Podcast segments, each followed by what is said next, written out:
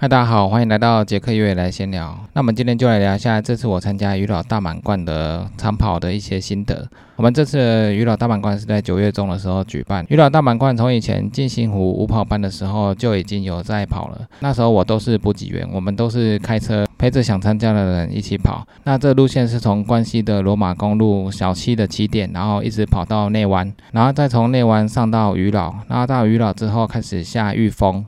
再接到北横，然后再到罗马公路，然后再从罗马公路跑回关西的小七。那这一段长度大概是一百一十五 K 到一百二十 K。那因为之前我们跑团举办的时候，我都是补给员的角色，所以我对这一段路线还蛮熟悉的。但是就是没有自己跑过一次，因为这个距离实在是太长了，这个需要有一段时间的训练才有可能跑完全场这么长的距离，而且它是山路，它的爬升大概有两千到三千，所以这个难度也不低。那这次跑之前，因为我们无五六月都是疫情的关系，所以我们都三级警戒，没有办法出门，跑步的训练就停止。那停止。两个月的时间，那从七月份之后，大家渐渐的可以出来跑步。不过一开始跑步的时候，大家还是不要跑得太快，因为一开始我跑十 K 的时候，我居然有铁腿，然后还有脚起水泡的现象。只跑十 K 居然会发生这种事情，真的是不敢相信。因为之前我们跑十 K 都很简单、很容易，但是经过两个月的休息，只在家里做一些核心运动，没有经过跑步的运动的话。那你一些跑步的肌群就会流失，所以在恢复跑步的时候，你的想法还是停留在你可以跑很快的那个时候，但是你的身体的肌力已经跟不上了，所以恢复跑的第一次跑的时候。你会想用那个速度来跑，但是实际上你的身体跟不上，所以跑完之后会全身酸痛，像第一次跑马拉松一样，居然只有跑十 K 就有贴腿，还有脚起水泡的现象。所以我们太久没跑步的话，还是慢慢跑就好，先把跑感跑回来，先把一些跑感跑回来，姿势把它调正确之后，慢慢的从八分速再跑到七分速、六分速、五分速这样子。等到你肌力恢复之后，我们再做训练。因为我们已经有跑步的经验，所以我们要再跑回原来的速度的话，时间会比较快一点。因为我们知道怎么样去训练，还有调整。后来在七八月的时候，我有慢慢练一些跑量。七八月的时候大概都是三百四百，那但是最长的距离大概就是三十几 K 而已，所以我也没有连续跑动超过五十 K 以上的。后来有去约跑，有跑到五十 K 左右，但是那个花了蛮长的时间。等到九月的时候要跑鱼了大满贯，这个大概。快一百二十 K，超过一百 K 的距离，要连续跑动，然后现在天气又热，所以要跑真的是非常的不容易。所以经过了休息两个月之后，七八个月虽然有练跑，但是很少有长距离的练跑，那就参加了鱼老大满贯这个活动。那活动一开始是凌晨的四点。四点的时候，从罗马公路的小区开始跑到内湾，那这一段距离因为都是凌晨，所以天气还蛮凉爽的。到这段的时间，大家跑的速度也都是蛮快的。从内完之后，经过金石乡，接下来要上到鱼老，鱼老山顶大概是海拔一千多左右。上到鱼老这一段大概有二十几 K，天气渐渐的变亮，天气也渐渐的变热。一般鱼老的山上的杂货店都会开，不过因为上山的时间太早了，所以还有很多商店没开。只有一些小摊贩有卖一些玉米、香肠。集合补给、拍照之后，大家就继续往山下跑。往山下是往玉峰国小的方向跑。这一路都是一直下山。如果你的下坡的技巧好的话，那下坡的时候你可以冲得比较快。不过到玉峰国小之后，沿路就很热了，因为这一段路没有什么遮蔽，杂货店比以前还要多。因为之前我们去帮别人补给的时候，没有那么多杂货店。我觉得可能是因为现在坚持乡的露营区变多了，所以很多杂货店也开的很多。因为有露营就有人潮，所以杂货店就会比较多。那玉峰国小的时候，那时候都是早上九点到十二点，那时候的天气真的是非常热。而且我们这次是尽量自己背背包补给。如果外面的温度都已经三十四度了，那你再背着背包的话，闷着的话，那体感会更高。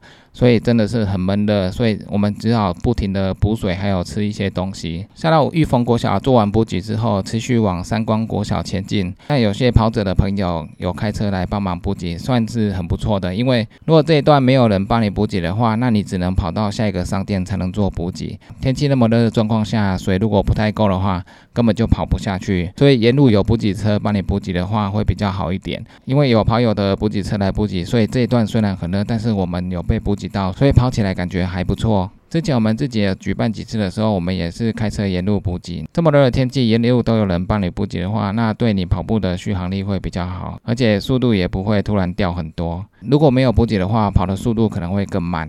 因为这一段实在是太热，而且在中秋连假的时候出游的人很多，所以跑起来的压迫感会比较大。那到三光国小之后，我们后来就会接到北横的公路。那北横这一段路线车子就真的很多，而且北横的路段有些是很小的，有时候车子它是双向的，所以你连人都过不去，所以有时候只能停下来等。所以跑这一段等于是跑跑停停。这段的路可能平常没那么多人，但是因为廉价的关系，大家都到山上去玩，所以跑起来的困难度有比较高一点。后来跑北横一直会跑到龙华大坝，那经过龙华大坝之后，后面我们就会跑到罗马公路跟北横的交界处。那跑到这里大概是七八十 K。后来我们到罗马公路的时候，大概是下午快四点了，已经算是蛮晚了。从罗马公路回到关西路的小七这一段大概是三十 K 左右。罗马公路比较难的是，虽然它只有三十 K 左右，但是它都是上上下下的山路。那跑起来的话也会比较累，因为我们前面已经跑八十几 K，所以后面虽然只有三十 K，但是也不太容易。从罗马公路和北横的路口一开始往上就有二点五 K 的爬坡，这段爬坡的真的是非常累。后来就开始上上下下的山路。那跑这一段的时候，因为体能下降，所以速度变比较慢，而且还遇到了下雨。下雨本来想说没关系，天气比较冷还可以跑，但是因为后来有打雷闪电，所以就先在旁边休息一下。因为现在下雨加打雷闪电的话，跑起来会比较危险。那休息了半小时多左右之后，雨势变比较小，那就继续前进。结果继续前进的时候，因为本来天气热，所以整个柏油路被雨淋湿之后，它地面的蒸汽开始往上升，所以跑起来也是非常的潮湿，也非常的闷热，所以也不是很好跑。那因为剩不到三十 K，所以。我们还是继续的往前推进。以前罗马公路的杂货店可能没那么多，但是现在有些地方发现，因为露营区很多，所以有些店家他都有开杂货店。后来跑到一半的剩十五 K 的时候，天气也渐渐变暗了。跑这种长距离，如果你已经预测可能要晚上跑的话，那你就是要带头灯。一开始凌晨四点起跑的时候，我们都有带头灯。后来跑到后面天色又变暗之后，也是有带头灯。不过罗马公路这一段，因为商店变比较多了，而且也有很多露营区，所以这次晚上我跑的时候，我感觉就比较热闹。以前没有那么热闹，以前帮忙补给的时候，这一段山路就是很暗，也没什么路灯。现在的话，跑没多久就可以遇到露营区或者是一些店家，经过了一些社区也非常热闹。因为刚好中秋节，所以大家都在烤肉，也很多露营区的人也都在烤肉，所以晚上非常热闹。那这次晚上一个人跑在罗马公路，也不会觉得说很黑暗，而且天气很好，月亮很亮。整个跑起来感觉还不错，只是说体力下降了，速度没办法跑得太快。那这次自己跑的话，到后面剩下没几 K 的地方，大概就知道快到关西路的小七便利商店。中间山路的时候会遇到一些野狗，不过这些野狗你只要拿着树枝挥舞，它就不太敢靠近。遇到野狗不用怕，你就慢慢走。如果你有工具的话，就尽量挡住它们就好。它也不太敢靠近你，就只敢在远处这样一直叫。后来晚上的时候，我跑回到小七便利商店，大概就结束了。到便利商店之后，我们就可以好好的补充体力和水分。超马的赛事虽然说七八个月我们还是有练跑量，但是后来我发现，如果平常练习可能一次距离没有跑到六十 K 以上的话，可能还是会有点力不从心。因为我们这次挑战的是大概是一百二十 K，平常我的长距离大概都是练二十三十 K，但是这次的话到一百二十 K 的话。二三十 K 的距离可能还是不够，如果一次性的跑到六十 K 以上的话，可能状况会更好。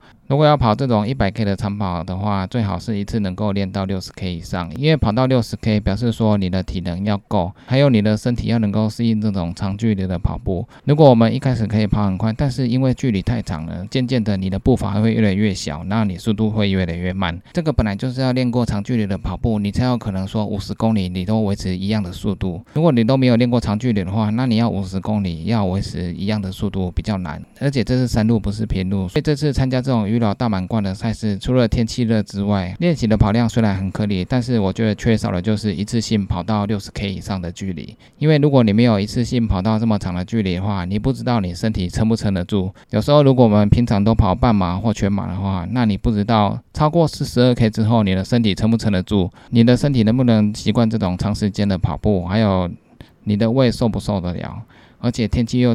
这么热的状况下，你的补给跟跑全马跟半马又不一样。这次跑这个鱼老大满贯，我觉得做的比较好了，可能就是补给方面，因为现在很少连续跑动那么长的距离，所以你的水分跟补给要更密集一点。在你吃不下东西的状况下，距离又要跑很长，这几乎是不太可能的事情，因为你根本就没有能量让你跑那么长的距离。所以长距离的赛事，除了我们要多练跑量，还有依照你参加的距离，那你要可能要练。至少你要练它一半以上的距离，调整一下你的体能，还有你的补给的状况，这样会比较好。那以上就是这次我参加鱼老大满贯一百二十 K 活动的一些心得，跟大家一起分享。记得订阅 YouTube、按赞 FV 粉丝页，还有追踪我来局，就这样喽，拜拜。